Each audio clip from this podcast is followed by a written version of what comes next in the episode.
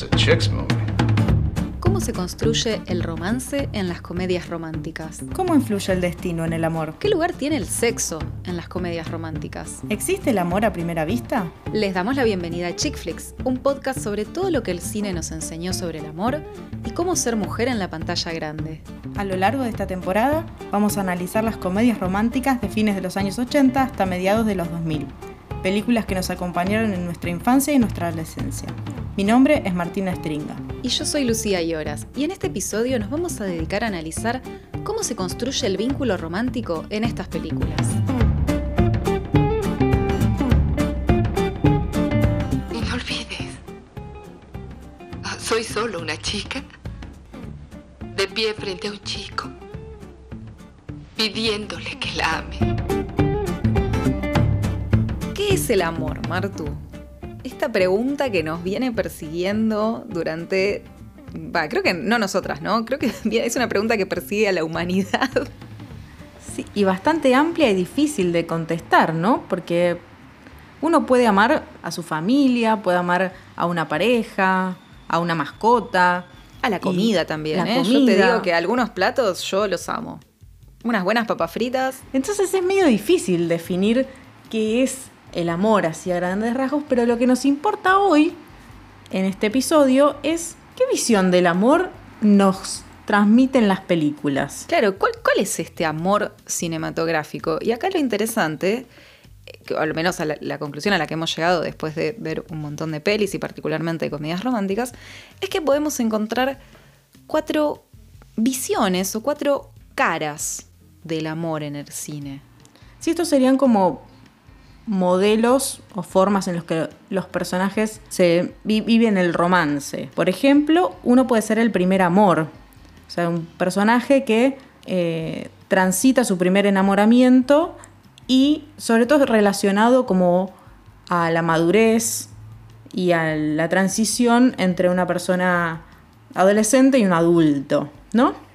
Claro, ahí el amor es el quiebre, ¿no? El quiebre entre estas dos etapas y lo que le permite a esa persona entrar en la adultez. Y este primer amor en general es tan intenso que de alguna manera deja, quizás secuelas es una palabra muy fuerte, ¿no? Pero digo, deja marcas en este personaje que lo van a condicionar en el resto de su vida. Digo, si pensamos, por ejemplo, en, en Jamás Besada, esta peli del 99 con Drew Barrymore, ella queda tan marcada por el enamoramiento que tiene del chico más popular de la escuela, que no le da ni la hora, y la broma desagradable que él le hace la noche de graduación, que no puede salir de ahí. Sí, esta figura del, del primer amor también se puede observar en como si tuviera 30, donde la protagonista necesita de la ayuda de su mejor amigo para transitar ese mundo adulto, aún teniendo una mente de una niña de 13 años y en la única persona en la que confía para atravesar todo este inconveniente es su mejor amigo, del cual se va enamorando a medida que transcurre la película y es lo que le ayuda a ella a entender un montón de cosas sobre sí misma. Y de hecho, en este caso, en esta peli, ese primer amor es la clave para que ella pueda volver a sus 13 años y hacer las cosas eh, bien, por decirlo entre comillas. es lo que plantea la película, como hacerlo de forma correcta para eh, terminar casándose con su mejor amigo. Bueno, sí, es un poco extraña la conclusión a la que nos llega después de ver esta película. Yo recuerdo que a mí me había gustado muchísimo cuando la vi. Aparte, la vi de madrugada después de haber ido a bailar con mi mejor amiga, de hecho. Y dijimos, como, no, está re buena esta peli. Bueno, viéndola 15 años después, quizás había un par de puntos un poco polémicos. Pero bueno, podemos pasar a, por ejemplo, al otro amor, al amor obsesivo. ¿No? Que yo- Ahí tenemos otra película polémica. otra película polémica. Ya la ¿Cómo- hemos citado, que se llama Tienes un email del año 98, que tenemos ahí a un Tom Hanks un poco picante. Entonces, digo, hay que tener cuidado con Tom Hanks en las comedias románticas. Si estás en una comedia romántica, te aparece Tom Hanks. Mi consejo es, Mm, cuidado, huí, porque se Porque te va a arruinar el negocio. Te va a arruinar el negocio, te va a fundir. Sí, es en esta película donde, donde el señor no se rinde Y pese a haber arruinado económicamente y profesionalmente a Meg Ryan, a quien conoce tanto personalmente como a través de mails, eh, decide continuar su vínculo con esta mujer a través de los mails hasta enamorarla, o sea... Persevera y triunfarás, el lema del amor obsesivo en las comedias románticas que no acepta un no como respuesta. Sí, eso, eso es lo romántico, Lucía, no entendiste nada. No, no entendí nada. Evidentemente, el, amor obsesivo yo creo que me parece el más nocivo de, de estos tipos de amor, sobre todo porque no tiene muy en cuenta los sentimientos de la otra persona. Digo, ¿no?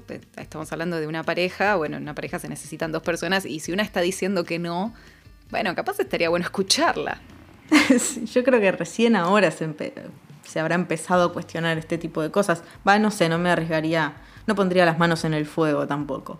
Pero bueno, algunas cosas han cambiado últimamente. Lo que no ha cambiado es la representación de otro tipo de amor, que es el amor sacrificado. Esos personajes que por amor dejan todo o que sacrifican a veces el amor en pos de... La felicidad del otro. La, felicidad del otro. Por ejemplo, hay un, uno de los cortos más interesantes de la película Love Actually. Es un corto en el que una, una, la protagonista tiene así como un feeling con un compañero de trabajo y están que salen, que no salen, que tienen una cita, que no tienen una cita. Y a la par esta chica tiene un hermano internado en un psiquiátrico y tan dependiente es el hermano de esta chica que eh, ella decide sacrificar su posible vínculo amoroso con este chico para poder quedarse con el hermano en Navidad.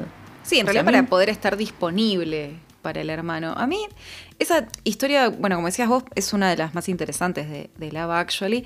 Me da un poco de cosa el decir, bueno, pero digo, no sé, el, tipo con el que sale, su interés romántico, no le podía decir, bueno, ok, yo entiendo que hoy, digo, víspera de Navidad, estás con este quilombo.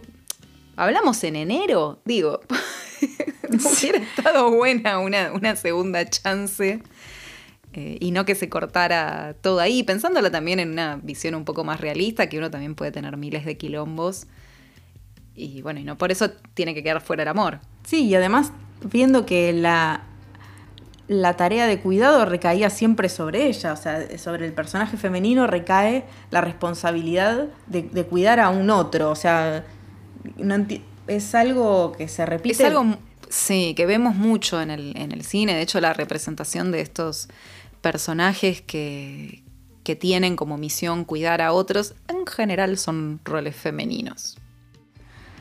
Y por, otro lado, hay otro tipo de manifestación del amor sacrificado en películas como La boda de mi mejor amigo, protagonizada por Julia Roberts, donde ella sacrifica eh, su amor en pos de la felicidad de su amigo, ¿no? Como que le dice, bueno, te voy a dejar que te cases en paz. después de haber hecho semejante bardo y casi haber hecho que se pelearan los, futuros novios, dice, tiene una epifanía y dice, no, momento, acá soy yo la tercera en discordia, ¿qué hago acá? Y este es un final bastante atípico para una comedia romántica. Sí, eso hay que, hay que destacarlo. Y sobre todo es bastante interesante cómo está manejado ese, ese vínculo. Pero no termina de ser algo medio raro. Es como, bueno, señora, deje, deje casarse el muchacho en paz. ¿O por qué no pueden ser amigos los amigos? ¿eh? Entre mujer y hombre. No, ¿Por qué no puede existir la amistad? Eso, eso nos pone muy, muy del orto. Sí, es algo que la comedia romántica todo el tiempo trata de probar que no es posible, ¿no? Ya desde cuando Harry conoció a Sally, que todo venía re bien, eran re buenos amigos, bueno, hasta que cogen y ahí se complican las cosas. Pero en el caso de la boda de mi mejor amigo, para mí es muy interesante esto, que si bien eh, podríamos decir que mezcla dos tipos de amor, ¿no? Mezcla el amor obsesivo, porque el personaje Julia Roberts está obsesionada con eh, este amigo de ella que se va a casar, al cual nos da a entender que aparte medio que no le venía dando bola, pero lo quería tener ahí a disposición hasta que el chico le dice, che, me caso. Y a ella de repente se le cae el mundo y tiene que cruzarse todo el país para ir y arruinarle el casamiento y conseguir que se case con ella, etcétera, etcétera. Y al final tiene un gesto noble y dice, no, bueno, la verdad estoy bardeando acá, este no es mi lugar, ya encontraré mi amor, este es mi amigo, aclara las cosas, tiene así como una una visión epifanía. Una, es otra epifanía, digamos, tiene como una visión bastante racional, muy lúcida de la situación, dice, ¿qué estoy haciendo? Y sacrifica, digamos, eh, su interés romántico por la felicidad de este mismo interés romántico. Cuando ve que está efectivamente enamorado del personaje Cameron Díaz y que Cameron Díaz está enamorada de, de este amigo. Entonces se hace a un lado. Podríamos decir que es un poco noble en ese en Sí, es un, gesto, es un gesto noble. Pasa del amor obsesivo al amor sacrificado a través de un gesto noble, efectivamente. Por último, tenemos dentro de estos tipos de amor uno que se podría identificar con el mito de Pigmalión. Es, se trata de un personaje que se transforma o lo van como moldeando eh, según eh, se, se, van convirtiendo en objeto de deseo. Y sobre todo esto sucede para eh, lograr también un ascenso social. Esto lo podemos ver en la película Pretty Woman, por ejemplo, donde el personaje de Richard Gere va enamorándose y conociendo esa, a esa, a esa prostituta que contrata él por una semana y la va adornando y la va conociendo y la, va y la sigue adornando y la va conociendo y se va como enamorando de... Le enseña las reglas de su mundo, ¿no? Le enseña cómo debe comportarse en este mundo de, de millonarios y gente de negocios. Que ella también es una persona de negocios, ¿no? En un punto, ella misma lo dice. Sí, es más, le termina recriminando un montón de cosas de, relacionadas a su visión del mundo de, y de cómo la visión que tiene del trabajo de él, como le, le, echa en cara que, que, que está cagando gente. Y eso es bastante interesante porque supuestamente ella no es del mismo estrato social que él y aún así le puede ofrecer una mirada diferente sobre su propio entorno. Y más humana. Y más humana. Ahora, lo que estamos viendo, digo, ahora hablamos de los distintos tipos del amor, pero en todas las comedias románticas hay un rasgo en común que es la estructura. La estructura de cómo se va construyendo este amor, ¿no? Independientemente de cuál, de cuál sea. Sí, es un, un, una estructura que tiene como elementos o momentos que son muy parecidos eh, de una película a la otra, por más que haya, se traten diferentes tipos de amor. Esto, por ejemplo, arranca con, podríamos ponerle de nombre Meet Cute o Flechazo, que es el momento en el que se conocen estos personajes. Se cruzan las miradas y nace el amor. Nace el amor. Después siguen los impedimentos. O sea, hay algo pasa que... No tenemos películas, sino, ¿no? Si, se cruzan las miradas, surge el amor y no hay ningún obstáculo, ya está. ¿Cuánto duró? Tres minutos. Tres minutos. Entonces necesitamos que haya algún impedimento, algún tercero, algún cuarto, algún quinto, no importa. Impedimentos. Después hay un momento en el que la, la pareja protagónica dice, sí, estamos hechos el uno para el otro. Entonces les cae la ficha de que están enamorados. La epifanía, ese momento mágico de revelación en el cual, bueno, no me importan hasta acá todos estos impedimentos, todos esos obstáculos, vos sos el amor de mi vida y voy a hacer lo que sea para conseguirte. Le cae la ficha, eso sería la definición. Y finalmente suele haber un final feliz. Siempre hay, últimamente hay variantes sobre estos finales, pueden ser más o menos felices, pero generalmente hay un final feliz. La pareja termina junta. Sí, entonces para empezar a desmenuzar un poquito estos elementos con las películas, podríamos empezar hablando del famoso Meet Cute o flechazo. Que es, es la piedra fundacional del romance. Lo primero que necesitamos es que la pareja se conozca y a partir de ahí empezar a construir este amor. Exacto, ese, ese Meet Cute es el encuentro por primera vez de la de la pareja protagonista de la película, ya sea un, encuentro adorable en el cual eh, desde la puesta en escena, desde los planos, nos van, nos van a contar a nosotros como espectadores que los protagonistas son una pareja que tiene que estar junta al final cuando termine. Son ellos dos, son ellos dos, digamos, no, no el vecino, no, son ellos dos y la cámara nos deja bien en claro que son el uno para el otro, por lo menos en la historia que se nos va a contar. U otra de las posibilidades que hay también a veces es que justamente al principio hay un poco de como de roces. Eh, por ejemplo, el, el, flechazo que podemos encontrar en Cómo perder un hombre en 10 días, si bien ellos por físicamente se gustan, el, flechazo parte justamente de, que cada uno tiene que cumplir una apuesta. Entonces es un flechazo medio engañoso ya desde el principio. Sí, como que ven al otro como quizás un objeto para cumplir el desafío y no tanto como un interés romántico per se.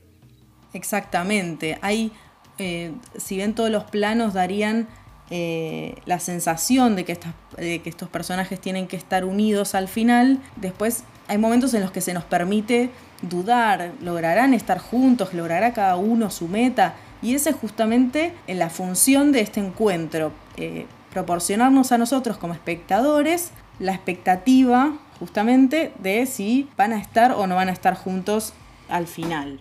Bueno, hay una peli que a mí me interesa mucho con respecto al, para mencionar con el tema del flechazo, que es 50 First Dates con Drew Barrymore y con Adam Sandler, que acá se tradujo como si fuera la primera vez, que tiene la peculiaridad de estar llena de flechazos para la misma pareja. Porque recordemos que el gran impedimento en esta historia para concretar el amor, por decirlo de alguna manera, es que Lucy tiene un problema neurológico muy grave con el cual su memoria se reinicia día a día. Entonces el personaje de Adam Sandler la tiene que conquistar todos los días. Y este aquí que el flechazo, o lo que nosotros estamos acá llamando flechazo, se da solo la primera vez que se conocen. Esa conexión mágica, por decirlo de alguna manera, se da solo esa primera vez. Y luego el, el esfuerzo que tiene que hacer Adam Sandler es muchísimo mayor ya no es que se cruzan, se miran y ya están y, saben que son el uno para el otro, sino que tiene que empezar a buscar un montón de, recursos para acercarse, para hablarle, para caerle bien. Y esto es interesante porque se devela de alguna manera el artificio del flechazo.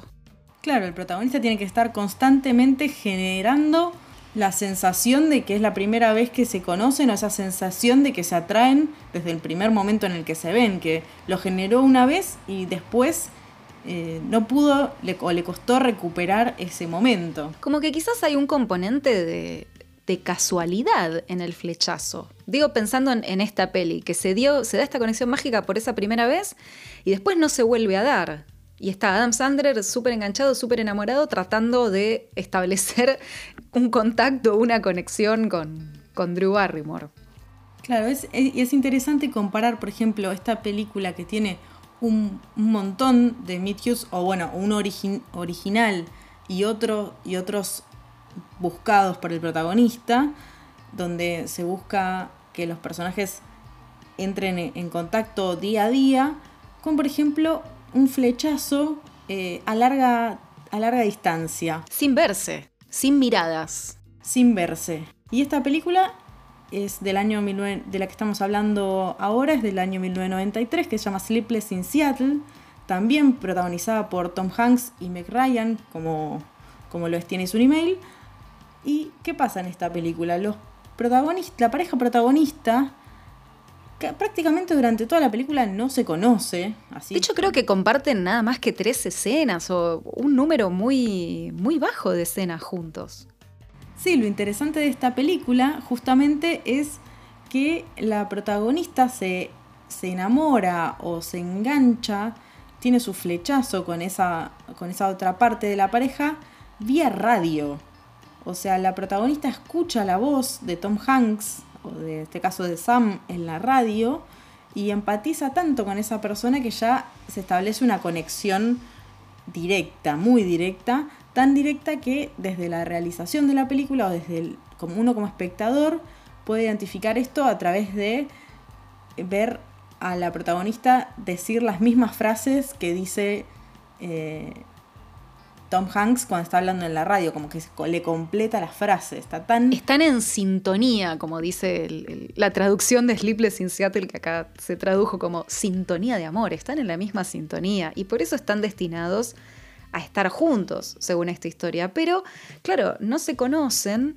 Y Tom Hanks en realidad, hasta que Meg Ryan no le manda una carta, no tiene la menor idea de su existencia. Claro, que de hecho, de hecho el, nexo entre ellos dos eh, en realidad es prácticamente el, el, hijo de Tom Hanks, que es el que está desesperado porque su padre conozca a otra persona y desafía todo el tiempo las ideas que tiene su propio padre sobre el amor y sobre, sobre que el sobre conocer a otras personas y sobre volver a, la posibilidad de volver a enamorarse. Bueno, el personaje de Tom Hanks sostiene siempre que un amor como el, que él tuvo con, su mujer que murió es algo que se da una sola vez. Claro, es muy interesante eh, las visiones que tienen los, los, protagonistas y algunos personajes secundarios sobre, sobre el destino y sobre el amor a primera vista en, en esta película, porque hay varias opiniones al respecto en, esta película. Por ejemplo, al principio, eh, cuando Ana, que es la protagonista, habla con su amiga y a la amiga le dice, no, es el destino, los tenés que, lo tenés que conocer. Ella misma le dice, el destino es algo que inventamos porque no nos gusta la idea de que todo sea accidental. Claro, queremos poder controlar algo, ¿no? Claro, o sea, la, misma protagonista sabe que fue una casualidad que haya escuchado al, a, este, a esta otra persona al otro lado del país por la radio y haberse enamorado con solo escuchar un par de palabras. Bueno, pero también es, digamos, la, la, manera que encuentra ella de lidiar con una relación de la que no está totalmente convencida.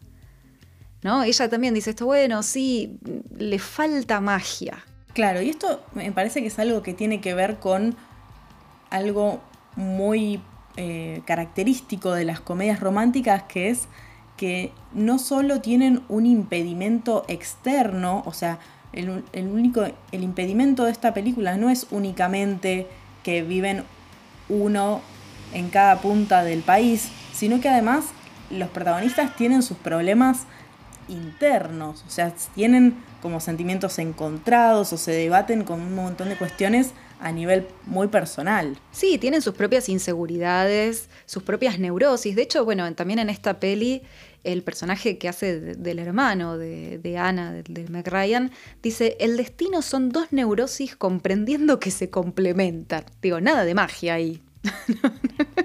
es un tema súper pragmático.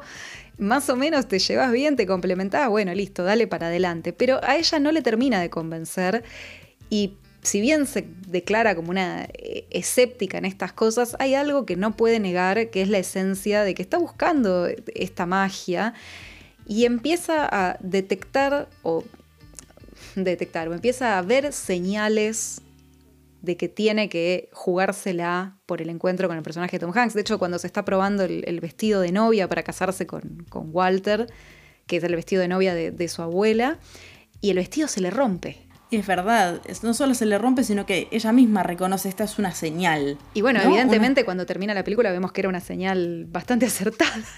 Había algo ahí que no, se tenía que dar. Pero volviendo a esto de los impedimentos que hablábamos, bueno, en el caso de Meg Ryan pasa esto, es, ella se debate entre la vida cómoda y sin sobresaltos que lleva con, con Walter, con quien se va a casar, o jugársela por un romance de alguien que no conoce que no sabe mucho de su existencia, digamos, el personaje de Tom Hanks, y que aparte vive en la otra punta. Digo, ¿no? Acá el impedimento externo es la distancia, pero cuando ella logra resolver su, propio conflicto interno, es como que el impedimento externo se suspende, ¿no? ¿no? A mí me interesaría ver una película que pase después de que se encuentran en el Empire State y que digan, bueno, che, ¿y ahora dónde vivimos? Todo bien, buenísimo, me caes re bien, sos re lindo, sos re tierno, tenés una voz increíble. Bueno, ahora, ¿qué hacemos? ¿Dónde vivimos? ¿Nos mudamos acá a Nueva York? Eh, yo me voy a Seattle, vos venís conmigo a Chicago, ¿qué, hacemos? Claro, sí, algo parecido eh, sucede al final de la película de Holiday, donde también la pareja de Cameron Díaz y Jude Law se, se plantean como, bueno, esto fue un algo de una noche, pero a medida que va pasando la semana se van encariñando y cuando se tienen que, se tienen que, separar, dicen, bueno, vemos, pasamos año nuevo juntos y después vemos. sea, vamos viendo qué onda. Es como, che, pero viven en países distintos. Sí, el que fluya me suena a que es algo que podría pasar en la vida, en la vida real, pero en las películas uno está tan acostumbrado a ver aventuras y, y que pasen cosas eh, de manera certera que a veces eh, esos finales... Eh, Nos hacen un poco de ruido. Sí, bueno, no sé si ruido, pero son tan... Por ahí son menos estereotipados que otros, entonces tienen un poquito más de, de punch, no sé cómo decirlo, o, menos, no sé, depende de la visión de cada uno. sí, nos dejan un tres puntos suspensivos, continuará, digamos, no, no resolvieron el conflicto este externo que los separaba, lo pusieron en suspenso por un rato para concretar el amor y bueno, y después nada, vendrá la peli 2, ¿no? El descanso 2. El descanso 2, exactamente. Y un elemento muy interesante también para, para analizar en este tipo de películas, bueno, no, tan, no tanto en Sleepless in Seattle porque es algo que directamente no se, no se presenta, pero sí en The Holiday o en eh, Love Actually es el tema del, sexo, ¿no? O de en cómo perder un hombre en 10 días, creo que también es tienen como distintos roles. Gran tema, que por empezar, recordemos que el, sexo en la comedia romántica, sobre todo del periodo que nosotros estamos, nosotras estamos analizando, es algo medio velado, ¿no? Se sugiere a lo sumo, pero nada, no, no, no, no se le da un lugar muy importante. Sí, esto puede llegar a tener que ver con algo conocido como el código Hayes, que si bien fue un código de normas que se instituyeron para la producción cinematográfica entre los años 1934 y 1968, ya no, no rige actualmente en, las ni en las comedias románticas ni en ningún otro género, pero se, se mantienen todavía ciertas eh, cuestiones de censura, sobre todo lo que tiene que ver con la sexualidad en las películas de los 90 y mediados de los 2000. Sí, había, es como, podríamos hablar de una censura heredada, ¿no? A partir del código Hayes y a partir de, bueno, esta autorregulación de la industria hollywoodense, de, bueno, no, por si esto te, altera o te perturba, yo prefiero no, no dártelo, ¿no? Sí, o no por exponerte a esto o por si las películas para, para chicas también las veían adolescentes o un público más chico. Entonces, ¿cómo, cómo, cómo le vas a mostrar a una persona de 13 años eh, una, teta? Una teta, así no da. Entonces, como entre, ampliar un poco el público y moderar para, para que todo se base en el, en el romance, es como que queda un poco tapado la cuestión. Pero, por ejemplo, en uno de los cortos de Love Actually, algo interesante es que los personajes, la pareja de este corto, de esta película, que todo el mundo la conocerá y le dará vergüenza o no decir que la vio y le gustó, eh, porque es una película navideña, eh, hay una pareja de, los, de protagonistas de uno de los cortos que son dobles de escenas de sexo. Y está muy piola la construcción justamente en este, en este corto porque es una pareja que se conoce eh, imitando, emulando escenas de sexo, pero después van como entrando en una intimidad que los lleva a tener su primera cita, ¿no? Sería como un recorrido inverso a lo que se plantea por ahí en otras películas. Sí, de hecho no, no dicen, eso me parece muy interesante, no les cuesta decir cómo se conocieron cuando tienen que contarlo ante los amigos, como que sigue habiendo un tabú ahí con respecto al, sexo, digo, y, no deja de ser, en este caso, su laburo. Yo creo que está bueno esto que hablamos de la herencia y el lugar que tiene el sexo en la comedia romántica, que es que pasa a ser un arma de doble filo. Define si una relación va hacia adelante, si progresa o si a partir del sexo se destruye. Bueno, está bien, quizás eso suena un poco apocalíptico, ¿no? Pero, digamos, quizás le juega en contra, por decirlo de alguna manera. ¿Y en qué tipo de, en qué tipo de películas podemos llegar a ver algo así? Bueno, a mí me, llamaba la atención mucho en Cómo perder un hombre en 10 días, que eh, como hablamos en, otros episodios, cada, los personajes de Andy y de Ben tienen sus máscaras por todo este tema de la apuesta, no, no revelan su verdadera identidad.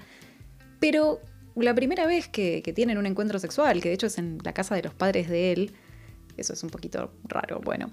Este, digamos, a partir de ahí es como que ellos realmente conectan. En ese momento se caen las máscaras y logran una conexión más genuina entre ellos y podríamos decir que ahí está realmente el, el inicio del, enamoramiento entre ellos o, bueno, del amor, digamos, porque al exponerse, al mostrarse vulnerable ante el otro, en este caso, logran conocer sus verdaderas identidades. Y es de eso de lo que se enamoran y es lo que sostiene, digamos, después cuando se revela todo el engaño que cada uno le ha hecho sufrir al otro con respecto a, las intenciones de cada quien, ¿no? Claro, esto es justamente lo que influye para que después la pareja protagonista termine junta a pesar de que descubren que uno intentó, eh, que intentaron engañarse mutuamente, ¿no? A partir de que se mintieron descaradamente, todo por un tema laboral. Pero sí, también a mí me interesa también en el, tema del sexo en la película, que este es el primer episodio en el cual lo tratamos, que es eh, Besando a Jessica Stein, que tiene un argumento que se corre un poco, ¿no? De la comedia romántica típica, que es esta chica Jessica, que viene de una familia muy tradicional, muy conservadora, que no logra encontrar digamos, una potencial pareja. Y termina respondiendo un aviso en un diario, porque tiene una cita de, de Rilke, y por eso le llama la atención. Pero este aquí que el aviso es de una mujer que está buscando pareja. Y dice, bueno, ya está, ya fue. Contesta el aviso, se encuentra con esta otra chica y comienzan a mantener una relación. Ah, o sea, plantean desde un principio una pareja no heterosexual, una pareja homosexual, no heterosexual, o sea, que ya un poquito de la norma. Se corre un poquito, tampoco tanto, pero un poquito, ¿no? Se, corre el límite. Sí, y, lo interesante es cómo lo, lo, vive, bueno, justo como hablábamos de los impedimentos internos, como dije, ya viene de una familia muy conservadora, entonces tiene un montón de tapujos y un montón de cosas no resueltas ahí con respecto al sexo y con respecto a la homosexualidad. Pero al final, bueno, ella, esa relación progresa, ellas se mudan juntas y Helen, la, chica con la cual comienza esta relación, le termina reclamando a Jessica la falta de sexo, lo que para ella convierte la relación en una amistad y la termina dejando por este motivo. Y yo, por un lado, podría entender que si dos, una pareja, ya sea eh, heterosexual o homosexual, eh, si llega un momento en el que solo se juntan a jugar al Scrabble, yo entendería que ya eh, pasamos a otra, a otra instancia, ¿no? Salvo que quizás se invente una nueva modalidad de tipo strip Scrabble o algo así, ¿no? Quizás ahí es una vuelta de tuerca para, la convivencia. claro, pero si no, bueno, es interesante cómo está el rol de, en esa película, entonces, porque se plantea que hay una conexión entre ambas cuestiones, entre el amor y, y el sexo, ¿no? Que son cosas aisladas en una, en una pareja. Bueno, y también cuando Harry conoció a Sally, digamos que habíamos hablado que tenemos tres etapas. En la primera etapa Harry y Sally se odian, se detestan, en la segunda se hacen muy buenos amigos y en la tercera se empieza a gestar una relación más romántica. Digo, a partir del primer encuentro sexual que tiene esta pareja, la amistad se enrarece y se empieza a acelerar las cosas en el sentido de que ninguno de los dos sabe muy bien qué hacer, porque ya no son exactamente amigos, pero tampoco saben qué son, y esto es lo que precipita el final y, digamos, la, toma de resolución de cada quien de, bueno, che, ¿y ahora qué hacemos? Y eso es lo que termina derivando en la declaración de amor final de, de Billy Crystal con esto de, bueno, quiero pasar el, resto de, mi vida con vos cuanto antes, por decirlo así, parafraseando, ¿no? Sacándole un poquito de, tanto edulcorante.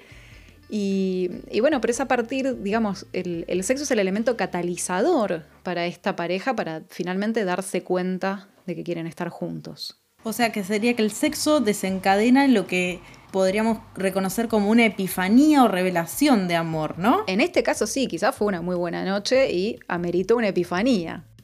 claro, la epifanía es ese momento en el cual los personajes en la película tienen como una especie de, revelación divina que los hace darse cuenta que están enamorados y que tienen que, les queda como la última oportunidad para ir a buscar al amor de sus vidas, ¿no? Para jugársela, es el momento de jugársela.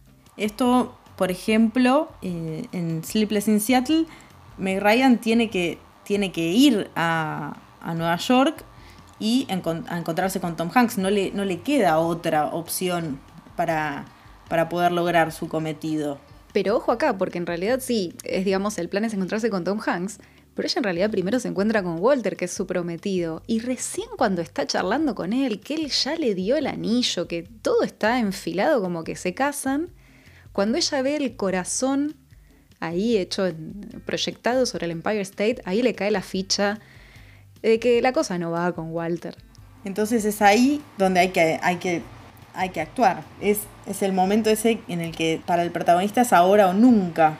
Por ejemplo, eh, en uno de los cortos de Love Actually, en, que es bastante malo, hay un niño que está muy enamorado de una compañerita del colegio y eh, su creo que es el padrastro, no estoy segura si es el padre. Sí, el padrastro, sí. O ese, sí. Eh, le dice, ¿por qué no aprendes a tocar la batería? Así como de un día para el otro, el chabón tiene que aprender a tocar la batería, tocar en un recital y después correrla por todo el aeropuerto. O sea, todos los clichés juntos en una película. En un corto, te los condensan todos en, en 15 minutos. Todos en un corto, uno detrás del otro, todos los clichés que puedas encontrar. Y así, también desesperados cada uno, o sea, son una revelación de amor una detrás de la otra. Y hay otro de los cortos que para, para quienes nos gusta mucho ver lo que es el cine dentro del cine o análisis cinematográfico dentro del cine, puede llamarte la atención es, por ejemplo, la declaración de amor de uno de los, de los personajes a, su, a una chica que se casó con su mejor amigo, es a través justamente de un video. O sea, el, el protagonista de este corto filma el casamiento de su mejor amigo y de una muchacha la cual él, de la cual está enamorado y resulta que él guarda ese video porque la filmó todo el tiempo a ella. Sí, del casamiento nada. no, del casamiento nada, la filmó a ella y cuando ella ve ese cómo está filmado ese ese casamiento que debería estar toda la familia brindando y qué sé yo, ahí se da cuenta, le cae la ficha de que hay algo que no está bien. Y bueno, después hay como una especie de declaración de amor muy melosa donde se le presenta al chico con unos cartelitos, con, mientras ponen unos villancicos, todo, todo muy groncho. Y bueno, se dan un beso, pero sigue adelante todo. Aparte, con, el detalle de que es la mujer de tu mejor amigo, ¿no? Digo, re polémico también. El, bueno, no, yo en realidad no quiero hacer nada, pero quiero saber si en algún momento habría posibilidad entre nosotros dos. Che, pero su mejor amigo se acaba de casar con ella. Sí, es todo, todo en esa película es bastante polémico, se podría decir. Pero bueno, hay cosas interesantes para las que podemos, sobre las que podemos charlar, porque hay mucho, o sea, con muy pocas escenas se construyen estas pequeñas historias eh, de amor, estas ideas del romance que nos da, nos da Hollywood con tanto cariño. Una de las situaciones o una de las características de la comedia romántica que fue variando con el tiempo en Hollywood es eh, la idea del final con el matrimonio, ¿no? En un momento eh, las películas románticas no podían terminar sin con la pareja junta, pero sin estar casados. No, el matrimonio era realmente el, el final feliz, todo apuntaba ahí. Ahora, en algunas películas, o desde los 90, podemos encontrar que hay películas en las cuales la felicidad de los personajes pasa, pasa por otro lado, por estar juntos como pareja, pero no necesariamente por estar casados. Eh, un ejemplo de esto era la boda de mi mejor amigo, donde directamente la protagonista renuncia a su objetivo amoroso. Bueno. O sea, está en un casamiento, pero ella... No es el suyo. Claro. Directamente decide eh, renunciar a la conquista de, su amigo que está por casarse. Bueno, ella tiene una revelación, como decíamos antes, de que en realidad ella es la tercera en discordia. Ella es la que sobra ahí, por eso la, digamos, cierra con una boda que no es de ella. Claro, entonces tiene que, como decíamos al principio, renunciar a ese, a ese amor o sacrificar ese amor en pos de, la felicidad de los otros y de su propia felicidad para estar bien consigo, consigo misma, imagino. bueno, hay otra peli en realidad que esto que hablábamos de que no todo termina necesariamente en matrimonio, que la pareja termina junta, pero no termina casándose, que es en, Working Girl, que habíamos hablado hace unos episodios, que el personaje de Melanie Griffith termina con, con él, digamos, y terminan los dos desayunando juntos, entendemos que viven juntos, rápidamente porque cada uno se va a ir a su trabajo. ¿No? Y en realidad ahí vemos que el, final feliz, digo, ellos terminan juntos, ella termina en su trabajo soñado pero no están casados. Claro, en esa película yo creo que lo que pesa más es que ellos se acompañan mutuamente en su vida cotidiana y que él apoya que su pareja, que es una, es una mujer trabajadora, esté en la misma sintonía que él, por una cuestión de contexto. Y que crezca profesionalmente, sí. Y en el, en el cual las mujeres eh, exitosas eran aquellas que no solo eran lindas, sino que además tenían un buen trabajo y, y un buen pasar económico. Bueno, y de finales no tan felices, digamos, también me interesa esta peli besando a Jessica Stein, que como decía antes, bueno, a raíz de esto de la falta de sexo, Helen la deja a Jessica y ella se queda al principio como en shock, pero bueno, después intenta reacomodar su vida, renuncia al trabajo que odia en el diario, porque bueno, también trabajaba como periodista, como dijimos, este era un cliché del género, que el amor se da solo en las redacciones de los diarios, y se dedica a pintar, que al principio era su hobby,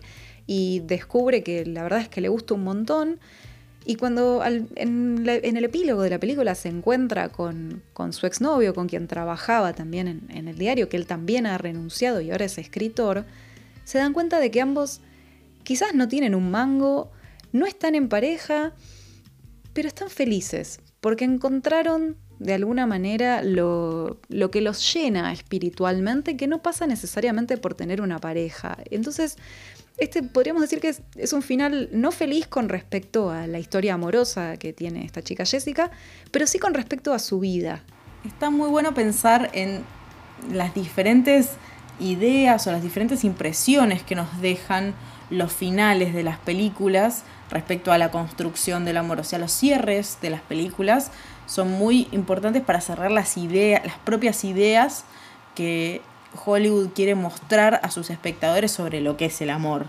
Por ejemplo, en Fifty First Dates, la importancia de recordarle a, esta chica que todos los, a todos los días tiene que hacer algo para enamorarla o para recordarle que están juntos. Sí, eso es algo que está buenísimo mantener, digo, más allá que uno de los miembros de la pareja tenga algún problema con la memoria o no, siempre está bueno recordarle al otro que uno lo quiere, no, claro, solo con palabras, sino en gestos. Ahí está exagerado, claro, está completamente exagerado, pero digo, eso es una enseñanza, entre comillas, que está muy buena para, para aplicar al día a día. Y yo me quedo también con algo de la película Jamás Besada, que de hecho es como arranca la peli, después cuenta toda la historia en flashback y después volvemos a ese momento que es de Drew Barrymore en ese estadio esperando su primer beso.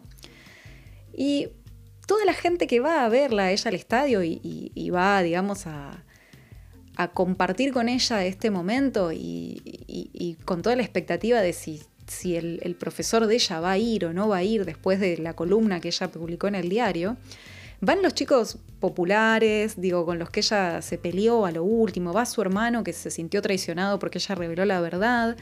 Todos, todos van al estadio. Es como que de alguna manera el amor convoca a todos por igual y se contagia. Todos quieren ver cómo concluye esa historia de amor y, digamos, todos quieren ver que concluya bien, ¿no? Entonces todos se alegran y aplauden cuando aparece el profesor sobre la hora para darle el beso. Sobre todo teniendo en cuenta que a la chica, desde que todo el mundo se enteró que, que, estaba mintiendo, estaba fingiendo ser otra persona, la detestaron, ¿no? Pero después, bueno, van empatizando de a poquito de nuevo con la chica. Es que em, empatizan con su necesidad de ser amada. Yo creo que pasa por ahí.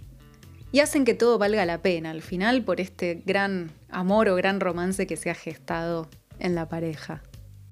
Y finalmente entonces, ¿existe el destino en el amor? ¿Tiene un rol, digamos, fundacional en este amor? Yo, yo no lo podría contestar. Realmente me parece que a, pesar de haber hecho todo este repaso, no me sigue quedando claro si el destino existe en el amor o no. Yo creo que es justamente una, una construcción que, hace, que hace la industria del cine y que se quedó inmortalizada en las películas para que nosotros como espectadores que crecimos con esas películas o que vemos esas películas, también incorporemos este tipo de ideas. Es, yo creo que es una cuestión que se retroalimenta.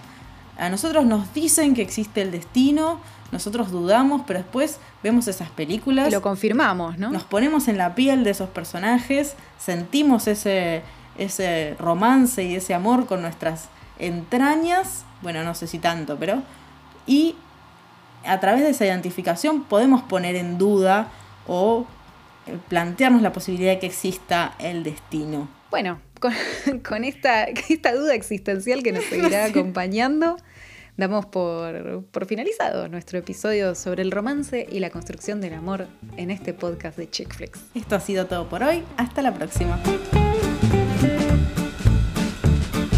Este programa fue grabado por Vera Contenidos. La conducción estuvo a cargo de Lucía Lloras y Martina Stringa.